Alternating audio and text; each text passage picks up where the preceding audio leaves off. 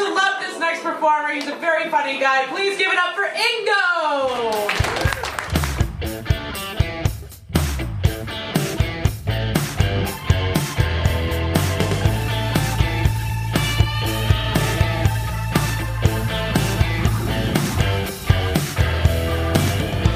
Nonstop Nomsen macht Laune. Thank you. Thank you so much. I'm Ingo. I'm from Germany and I'm trying to be funny. Just to make up for what happened. Ja, so begann mein erstes Stand-up-Set auf Englisch. Das war die Premiere, aufgenommen im April im New Yorker Gotham Comedy Club. Wie es dazu kam und was sich daraus entwickelte, erzähle ich dir heute. Servus und herzlich willkommen zu Nonstop Nomsen Folge 3. Kurz bevor sich das Jahr 2019 dem Ende neigt und sich ein Jahresrückblick an den anderen reiht, will ich mit dir einen Blick zurück auf eines meiner Highlights werfen, mein Monat in New York und meine unglaubliche Erfahrung mit meinem ersten amerikanischen Stand-up auf den Bühnen am Broadway. Was ehrlich gesagt vieles überragt, was ich in meinem Leben so erleben durfte. Dass ich in New York auch einmal leben würde, hätte ich mir nie erträumt. In der Stadt, die niemals schläft. Schon als Kind wollte ich immer mal in Amerika leben. Ich fand die Filme von dort cool.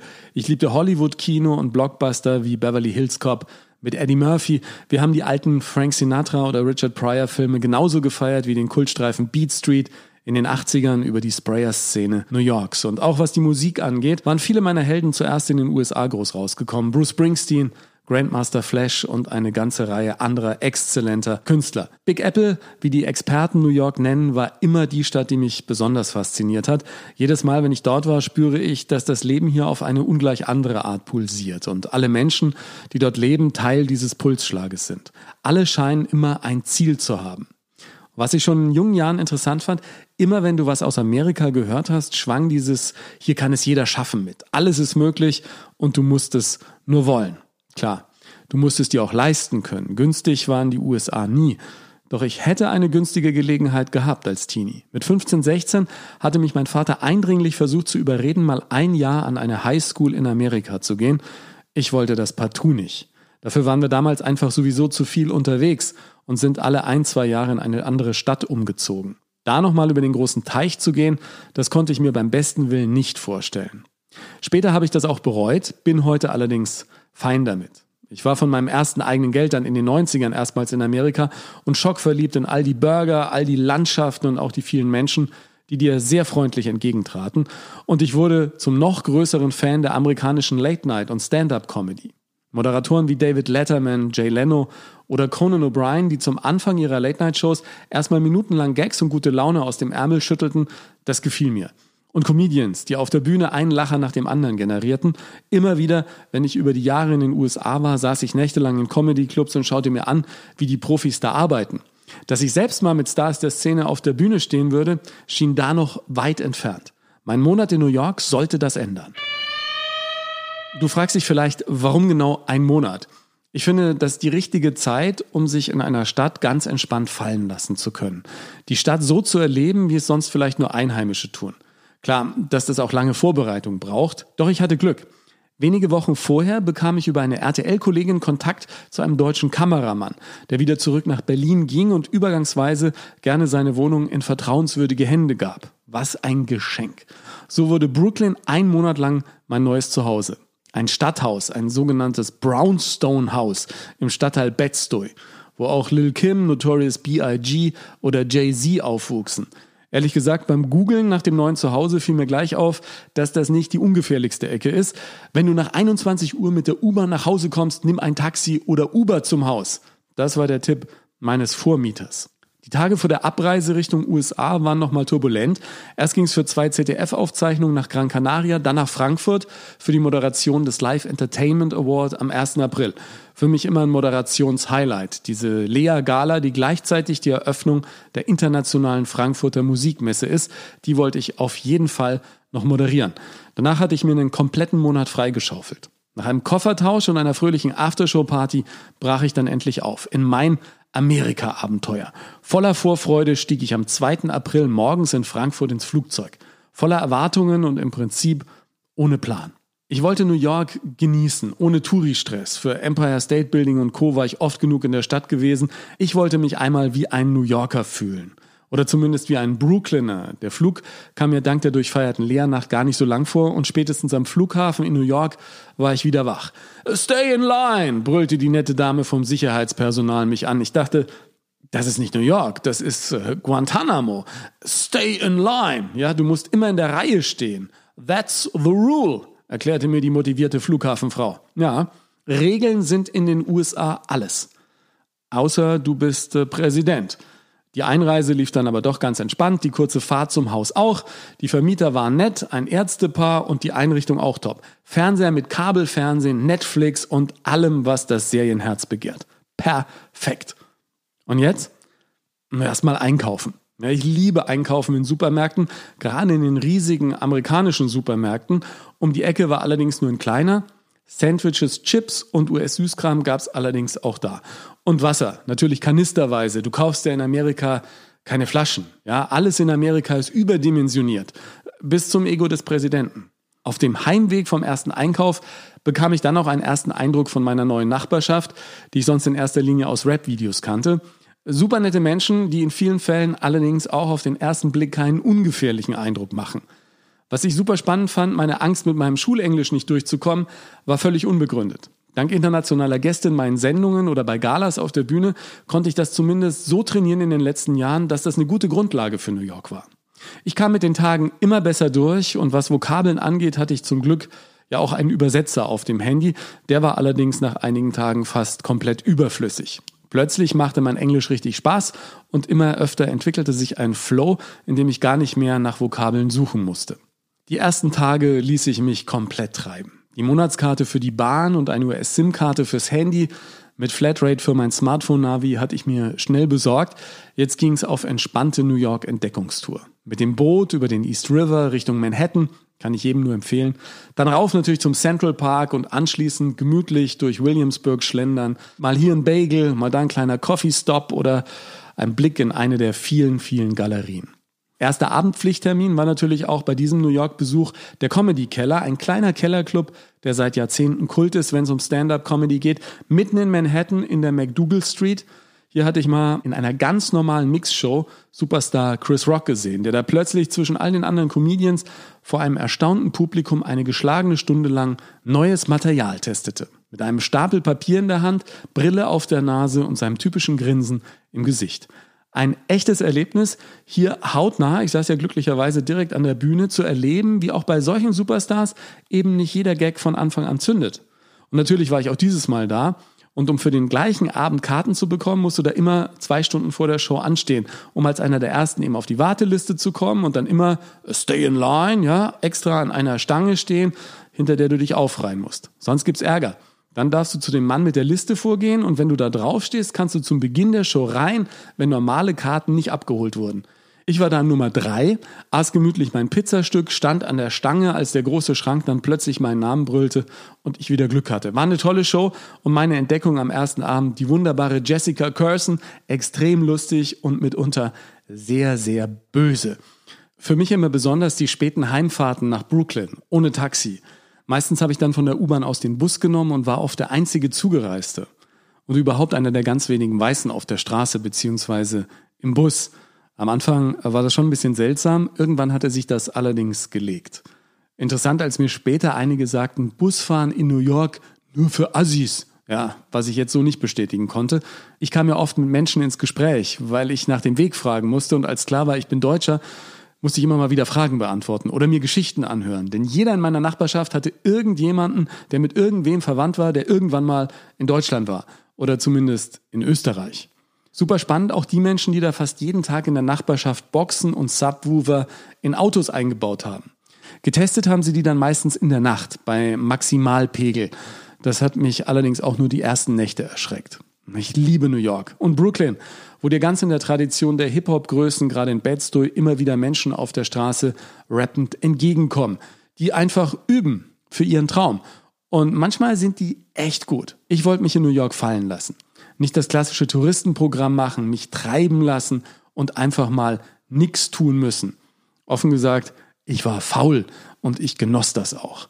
Serien schauen, Late-Night-Shows, bisschen US-Kino und Kulinarik aller Burger und Cheesecake. Okay, ich war genau einmal im Kino, in Shazam, einem Superheldenfilm. Allerdings konnte ich mich kaum auf die Geschichte konzentrieren. Zwei Reihen vor mir saß nämlich eine Frau mit zwei Kindern. Die waren vielleicht vier und sechs Jahre alt, die sich begeistert auch die brutalsten Szenen anschauten. Ich war ein bisschen irritiert. Die Kids und ihre Mama hatten Spaß. Ich fand den Film so lala, allerdings die Popcorn sehr, sehr lecker. Extrem relaxing und faul sein. Habe ich ein paar Tage genossen, war sehr entstressend, doch dann fühlte ich mich immer mehr wie ein New Yorker was ja auch das Ziel meines Monats war. Und das kam schneller, als ich dachte. Und der New Yorker, der sitzt nicht einfach rum oder wandert von einem Café ins andere, um neue Muffins auszuchecken. Der New Yorker, der will. Der will was erreichen, weil da jeder irgendwas erreichen kann. Warum also nicht auch ich? Hatte ich nicht auch mal von einer Ausbildung am Lee Strasberg Institut geträumt, wo alle großen Schauspieler angeblich waren oder einer Audition für irgendeinen Film? Es wurde Zeit mal zu schauen, ob die besten Lehrer der Welt, die sich alle hier in dieser Welthauptstadt des Entertainments aufhalten sollten, nicht auch ein bisschen Zeit für mich hätten. Nur, äh, wo kannst du was und wie studieren? Ich schaute in die Stadtmagazine, telefonierte mit Comedy-Clubs und ließ auch Google immer wieder ran. Dieses riesige Angebot der Weltstadt des Entertainment machte mich anfangs noch orientierungsloser, doch ich hatte Glück. Ein Riesenglück und fand meine Workshops, Seminare und die Lehrer. Meine drei wichtigsten hießen Robert McKee, der Godfather des Storytellings, der Mann weiß, wie du Drehbücher und Geschichten schreibst, Stephen Rosenfield, der Gründer des American Comedy Institutes, auf dem witzigerweise auch die vorhin schon erwähnte Jessica Curson oder Girls-Erfinderin Laura Dunham als Studenten waren und Ethan Hirschenfeld, Schauspieler, Comedian und Coach. Von dem Tag an war Schluss mit Chillen. Jetzt fuhr ich täglich nach Manhattan und ließ mich unterrichten. Das ACI, das American Comedy Institute, hatte mir extra einen Stundenplan kreiert, der perfekt in meine New York Wochen passte. Da standen Comedy Writing und wie sich schnell herausstellte, auch immer Comedy Performing auf dem Lehrplan. Robert McKee hatte im April glücklicherweise sein großes Story-Seminar zum Drehbuchschreiben in Manhattan und ich bekam noch einen der begehrten Plätze. Herr der Ringe-Regisseur Peter Jackson nennt McKee ja den Guru der Gurus, Immerhin haben dessen Studenten bis jetzt 60 Oscars, 200 Emmys und viele andere Preise für ihre Filme bekommen. Von ihm lernen zu können, war ein großes Geschenk. Als wie sich herausstellte, einziger Deutscher kam schnell meine Angst hoch, in den langen Seminartagen nur die Hälfte zu verstehen, was allerdings, äh, wie so oft, was meine Ängste angeht, äh, völlig unbegründet war. Der Mann ist Ende 70 und hat neben seiner Mega-Expertise auch für lange Seminartage genügend Energie. Das ging wirklich immer von 9 Uhr morgens bis 19.30 Uhr am Abend. So viel Input habe ich selten bei Workshops bekommen. Weil es mir super viel Spaß machte, schrieb ich mich noch zu einem mehrtägigen Workshop für Dramaturgie der großen Serien ein. Viele wissen, wie sehr ich Serien, egal ob im Fernseher, auf DVD oder im Stream liebe. Einmal intensiver auf diese dramaturgischen Bögen dieser ganz besonderen Erzählform zu blicken, hat mir nochmal einen ganz anderen Zugang zu dieser Form von Geschichten ermöglicht. Und dabei haben wir unter anderem fast einen Tag lang die verschiedenen Erzählstränge von Breaking Bad, einer meiner Lieblingsserien, auseinandergenommen. Schon spannend, wenn du merkst, wie viel Kreativität und filigranes Erzählhandwerk in so einer fantastischen Geschichte steckt und warum wir als Zuschauer vor allem aus zwei Gründen dranbleiben und seriensüchtig werden. Na, um offene Fragen, die sich in der Geschichte stellen, geklärt zu wissen und weil wir sehen wollen, wie sich Menschen positiv verändern, weil sie ihre Welt verändern. Was sehr interessant war, weil alle Workshops, Seminare und Coachings, die ich hatte in Manhattan waren, musste ich ja meistens schon früh los und kam relativ spät nach Hause. Und ich sag dir eins, die spannendsten Menschen triffst du morgens oder nachts in der U-Bahn. Manche, die abends aussehen, als würden sie gleich ins Büro gehen, andere, die schon morgens so aussehen, als müssten sie gleich auf irgendeine Bühne. Und ganz andere, die offenbar schlicht in der U-Bahn wohnen und dort dauerhaft ihr Lager aufgeschlagen hatten. Oder zumindest so lange, bis sie jemand vom Platz verscheuchte. Womit du immer rechnen kannst in der New Yorker U-Bahn, sie kommen so pünktlich wie die Deutsche Bahn. Fahrpläne, Fehlanzeige und bei den Bussen ist es angesichts des New Yorker Verkehrs noch schlimmer. Ich musste oft den B-52-Bus nehmen und hatte immer gehofft, mal jemanden von den B-52s zu treffen. Ja, die Älteren werden sich nur erinnern, aber manchmal kam der Bus einfach gar nicht. Oft kamen dann zwei oder drei auf einmal. Und die B-52s habe ich natürlich nie gesehen. Dabei sollen die Mitglieder der Band aus den 80s ja doch alle irgendwo an der Strecke wohnen oder zumindest mal gewohnt haben. Was toll ist an der U-Bahn, ständig performt da jemand am Bahnsteig oder im fahrenden Wagen. Anders als in Berlin sind das in der Mehrzahl aber echte Profis. Einmal kam plötzlich eine Boyband durch den Wagen, die wirklich herzzerreißend sang. Wahrscheinlich die älteste Boyband der Welt. Alle locker über 70 und wirklich Soul in der Stimme. Oder die Showtime Crew, bei der plötzlich der ganze Wagen samt Haltestangen zur Bühne für unglaubliche Dance- und Akrobatikgeschichten wird. Wenn du Pech hast, trifft dich da auch mal ein Fuß, aber ein bisschen Schwund ist immer. Und Sänger, die es samt Gitarre bei DSDS sicher in den Recall schaffen würden, findest du abends wirklich an vielen Ecken der New Yorker Subway. Ich habe das morgens auch immer sehr genossen, die Menschen zu beobachten, die mit mir über den East River Richtung Manhattan fuhren. Als ich da aus der U-Bahn kam, lag frühmorgens oft noch der Nebel in den Straßen und die letzten Menschen taumelten aus den Clubs. Ich habe immer versucht, mich an anderen Menschen zu orientieren, die einigermaßen normal aussahen, bis ich einmal knapp hinter einem Asiaten mit Rucksack ging, der plötzlich im Kung-Fu-Style gegen imaginäre Gegner kämpfte. Ja, da ging ich dann schnell wieder lieber alleine Richtung Theater weiter. New York gilt bei einigen Einheimischen als größte Anstalt der Welt, in der jeder Psycho frei rumläuft. Ein System, das sich auch um die psychisch Kranken kümmert, gibt's da nämlich nicht. Zurück zu McKees Seminar. Der Mann ist Legende. Bei ihm haben die Sex and the City Autoren genauso studiert wie die von Breaking Bad oder Monty Pythons John Cleese, der wohl immer wieder hingeht. Die Seminartage sind mega durchgetaktet. Ja, du musst morgens früh da sein, damit du einen guten Platz kriegst. Dann geht's um neun Uhr los mit der Lecture, kurze Vormittagspause, eine Stunde Mittagspause, Nachmittagsbreak und ansonsten krass durch bis 19.30 am Abend. Mein lieber Mann, ja, da weißt du, was du tagsüber gehört hast. Ich habe die Fahrt zurück nach Brooklyn jeden Tag genutzt, um alles nochmal Revue passieren zu lassen und war abends echt durch. Die anderen Seminarteilnehmer übrigens auch. Wir waren da eine kleine Clique, die sich gegenseitig die Plätze in der ersten Reihe reservierte allerdings ohne Handtuch. Ja, rechts neben mir eine Frau, die sonst Hollywood-Drehbücher schreibt. Links neben mir eine Hausfrau aus Alabama, die gerade in ihrem ersten Roman dran ist. Und Darcy, die erst Lehrerin war, dann Unternehmen gründete und jetzt als Fotografin rund um die Welt jettet. Und für alle im Saal gilt, wer während des Seminars ungefragt quatscht, sein Handy in die Hand nimmt oder gar klingeln lässt, zahlt 20 Dollar. Beim zweiten Verstoß Rausschmiss. Ja, überflüssig zu erwähnen, dass während der ganzen Zeit nichts davon passierte. Erst am letzten Nachmittag klingelte ein Handy Ganz kurz, der Meister hat's überhört. Hier waren alle im Saal, einem Theatersaal, hoch motiviert und alle haben sich gegenseitig Mut zugesprochen. Als ich meiner neuen Bekannten aus Hollywood erzählte, dass ich Journalist und Moderator bin, meinte die nur, ach, und äh, jetzt schreibst du Drehbücher. Ja, das klang für die selbstverständlich. Da war kein, äh, wie soll das denn gehen? Hast du Literaturwissenschaft studiert? So kennen wir es vielleicht aus Deutschland. In Amerika ist selbstverständlich, dass du einfach machst. Und wenn du irgendwas gut machst, dann hast du gute Chancen, dass das auch erfolgreich sein kann. Ich kann jetzt hier schlecht Dutzende Stunden einfach so zusammenfassen, aber im Prinzip kriegst du bei so einem Seminar einen Werkzeugkasten an die Hand, der dir helfen kann, deine Geschichten zu erzählen, inklusive vieler großer und kleiner Regeln, die es einfacher machen, Geschichten so zu erzählen, dass es andere spannend finden. Das gilt übrigens für Filmdrehbücher genauso wie für Romane oder Sachbücher. Das Interessante und gleichzeitig Verrückte, erfolgreiche Geschichten können, sagt selbst der Meister, Regeln über Bord werfen. Ja, Hauptsache, du hältst deine Leser oder Zuschauer bei Laune. Du darfst eben nicht langweilen. Und das tat der Mann auf der Bühne in keiner Minute. Du hast echt auch gemerkt, wie viel Spaß das Performen dem auf der Bühne macht. Und das hatte manchmal auch eine Menge von Stand-up. Wirklich sehr unterhaltsam. Sonst hätten wir Teilnehmer die langen Stunden wohl kaum so entspannt und interessiert verfolgt.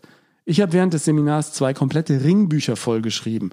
Und im Prinzip geht es immer wieder darum, dass wir in Geschichten Menschen oder Figuren auf ihrem Weg folgen und von ihnen lernen. Etwas fürs Leben lernen, ohne belehrt zu werden, hat schon der alte Aristoteles gefordert. Und auch für Robert McKee steht der Respekt vor dem Zuschauer an erster Stelle. Du darfst nicht langweilen. Was super war, in einem extra Seminar Longform Television nochmal intensiver in die Dramaturgie der großen Serien einzusteigen und zu sehen, dass da im Prinzip natürlich auch die gleichen Regeln gibt. Eine gute Geschichte bleibt eine gute Geschichte, nur wird es mit der Länge natürlich möglich, einfach immer tiefer einzusteigen. Das ist im Prinzip die moderne Form des großen antiken Dramas. Homer zum Gucken, ohne dass du von der Länge her limitiert bist. So eine Serie kann unendlich weitergehen. Wobei ich persönlich immer schöne Enden bevorzuge und ehrlich gesagt gerade dabei immer wieder enttäuscht werde, weil der Schluss eben irgendwie unbefriedigend ist. Vielleicht geht's dir da ja manchmal genauso. Ich erinnere mich an Lost oder auch an die Sopranos, obwohl da am Ende wenigstens Journey, Don't Stop Believin' singen. Da konnte ich auch noch damit leben. Und das Schönste bei Robin McKee sind übrigens seine Analysen von Sequenzen aus Breaking Bad oder von Casablanca. Von seiner Lieblingsserie bzw. seines Lieblingsfilmes, wenn er dir da die einzelnen Storylines von Breaking Bad auseinandernimmt. Immerhin 26 Hauptstorylines, von denen die größte, nämlich die, ob Walter White überlebt, insgesamt 45 Akte einnimmt, ist das schon beeindruckend. Und dann sind da ja auch noch 43 Stories quasi als Zwischenspiele. In so einer Serie musst du über viele Staffeln schon einen Überblick behalten, was für uns Zuschauer natürlich auch gilt, aber insbesondere für die Autoren.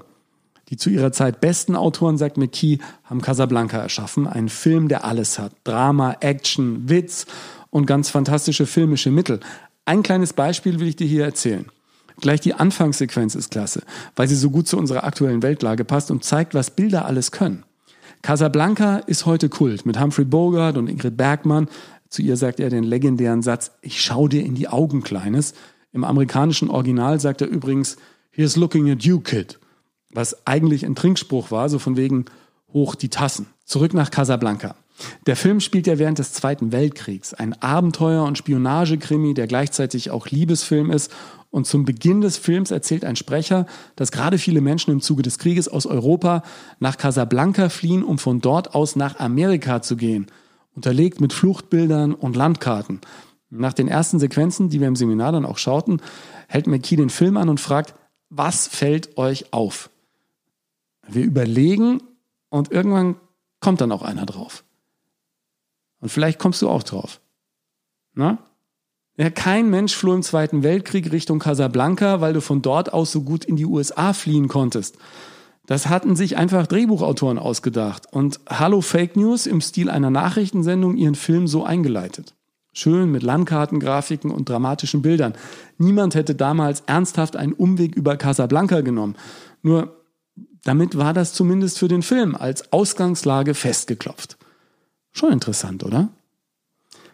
Was super war, auf dem anschließenden Longform Television Workshop war ich dann plötzlich nicht mehr der einzige Deutsche. Da waren wir zu zweit.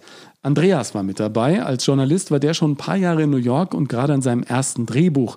Dank ihm war ich Ostern dann plötzlich zu einer Party im Loft eines Fotografen eingeladen, traf mich zu Afterwork über den Dächern Manhattans mit interessanten Menschen, die die unterschiedlichsten Biografien, mindestens immer zwei Jobs und riesengroße Träume hatten und Andreas begleitete mich auch zu einem meiner Comedy-Auftritte, die noch folgen sollten, von denen ich zu dem Zeitpunkt allerdings noch überhaupt keine Ahnung hatte. Ich wollte eigentlich nach den Seminartagen in Sachen Drehbuchschreiben einfach mal entspannt Filme gucken. Faul sein. Doch daraus wurde nichts. Nachdem das American Comedy Institute was erst nicht zu klappen schien, doch Ja sagte und sich in einer Art Fügung Michaela vom ACI meldete, die einen passgenauen Stundenplan für meine verbliebene Zeit in New York zusammengestellt hatte. Und da bekam ich dann schon Tage vor Beginn meines ersten Workshops ein Vorbereitungsvideo und eine erste Hausaufgabe. Dinge sammeln, die mich aufregten, stressten oder verwunderten, weil darin, sagen die Profis, die meiste Comedy steckt. Also sammelte ich Material über meine Einreise am Flughafen, die Verrückten in New York, meine Nachbarschaft und diese unglaublichen Trinkgelder, die in New York einfach dazugehören und sogar auf jeder Restaurantrechnung praktischerweise gleich mit ausgedruckt werden. Im ersten Workshop merkte ich schnell, hier ging es nicht nur um Comedy Writing, das Schreiben, hier musste jeder Teilnehmer auch praktisch ran und seine Geschichten vor dem Mikro erzählen und performen. Ganz wichtig, jeden meiner Auftritte vor der Klasse sollte ich samt Feedback aufnehmen und lernen. Klar, dass ich dich da gerne reinhören lasse. Vielleicht hörst du ja auch, wie aufgeregt ich war beim Anfang meines ersten Auftritts vor der Klasse. I'm Ingo. I'm from Germany. Try to be funny. So war das eigentlich nicht geplant. Ich versuche jetzt auch mal witzig zu sein. Das hatte ich nur gesagt, weil die zwei Profis, die vor mir dran waren, echt super waren. Und das ist übrigens in New York oft so. Auch die Cracks nehmen weiter Unterricht und lassen sich leiten und wollen besser werden. Meinen spontanen Einstieg fand ACI-Gründer Steven jedenfalls okay. Did you say I'm from Germany and I'm trying to be funny? Yeah. That's funny. Allerdings ging ihm der Einstiegsgag fast etwas unter. You said it so quietly. I think that's a good line. Say it louder. Ich sollte es also lauter sagen. Ansonsten konnte ich in unseren Workshops und Coachings Schritt für Schritt Material sammeln, ordnen und immer wieder vor unserem kleinen Kreis ausprobieren. Unter anderem all die Geschichten, die sich mit meiner Angst in Brooklyn beschäftigten und den Menschen, die mir immer wieder sagten, er ist nicht gefährlich und mich beruhigen wollten. It's not dangerous. No, it's not dangerous. But don't put out your phone. Ich war jedenfalls immer froh, wenn mir die Kollegen im Kurs etwas Applaus schenkten. In den Workshops waren immer so 12 bis 15 Comedians. Von der alleinerziehenden Mutter, die von ihren Erfahrungen mit jüngeren Männern berichtet, bis hin zu Cal, der selbst über seine spastische Behinderung Witze machte und der mir ein paar wirklich gute Tipps gab. Auch die Ratschläge von Steven und Ethan waren Gold wert. Ethan Herschenfield, Schauspieler, Comedian, der mich enorm motiviert hat, auch selbst bei der Show des ACI mit meinem Material auf die Bühne zu gehen. Immerhin im Gotham Comedy Club, wo auch Louis C.K., Jerry Seinfeld und viele, viele andere Stars ihr Publikum begeistert haben. Really good. Great stuff. You're, you're, you're really good. Four minutes. Oh. Yeah. But you're going super fast. That's at least a five minute set. Ja, ich dachte immer, dass ich viel zu wenig Material haben würde, um meine fünf bis sieben Minuten auf die Bühne zu kriegen. Dabei war da schon klar, das Material wird reichen. Ich kann auf die Bühne, muss allerdings einen Gang runterschalten. Hold for your laughs. Hold for your laughs means this. When you say your punchline and they start laughing, you don't start talking again. Ist ja auch verständlich, wenn du dem Publikum keine Zeit zum Lachen lässt, warum sollten sie beim nächsten Mal lachen? Doch ob die Lacher wirklich auch kommen würden, ich hatte bis zum Schluss meine Zweifel. You're gonna have a great set. Ja, großartiges Set. Die Amerikaner reden vieles großartig. Ethan muss gespürt haben, dass ich da noch einen kleinen Schwung Überzeugungsarbeit brauche. Zum Glück konnte er ein bisschen Deutsch und hat das in unserem Coaching auch benutzt. Glaubst du mir? Yeah, I believe you. Okay. You're gonna have a great set. It's very, very funny. Slow down. Langsam, langsam, leise. Dann also langsam. So langsam kam in mir allerdings auch die Aufregung hoch. Da war ich nun in New York und hatte plötzlich die Gelegenheit, in einem der Kultclubs der Stadt auf die Bühne zu gehen. Äh, Wie cool ist das denn? Und dann auch noch auf Englisch. Ich kann dir gar nicht sagen, wie oft ich in den beiden letzten Tagen vor dem Auftritt dachte, hoffentlich vergesse ich den Text nicht. Bei Comedy kommt es ja manchmal wirklich auf ein Wort an. Wenn das fehlt oder an der falschen Stelle sitzt, lacht einfach niemand. Du kannst dir vielleicht vorstellen, wie ich mich gefühlt habe, als ich schließlich mit der U-Bahn zum Auftritt fuhr. In Gedanken immer wieder meinen Text rezitierend. Als ich am Broadway ankam und zum Gotham Comedy Club ging, wurde mir nochmal bewusst, wie absurd und schön das alles zugleich war. Und auf dem Weg durch den Club zur Bühne rutscht mir das Herz wieder in die Hose und ich sah, wie unfassbar viele und fantastische Comedians da schon gespielt hatten. Und jetzt bald auch ich. Der ganze Raum war voll mit Publikum und auf dem Video siehst du dann auch, wie komplett nervös ich war. Aber auch welchen Spaß ich hatte, als die Gags, die ich mir ausgedacht hatte, auch funktionierten. Es ist so ein Geschenk, dass ich meinen ersten Auftritt auf Englisch in New York auch filmen konnte. Hänger hatte ich dabei glücklicherweise nicht wirklich ein und ich habe mir auch Zeit gelassen. Langsam. Auch in der Sequenz, als ich mich als Experte der amerikanischen Kultur oute, der alles, was er weiß, gewissenhaft gelernt hat. I learned everything I need to know from American celebrities. Pamela Anderson taught me boobs don't move.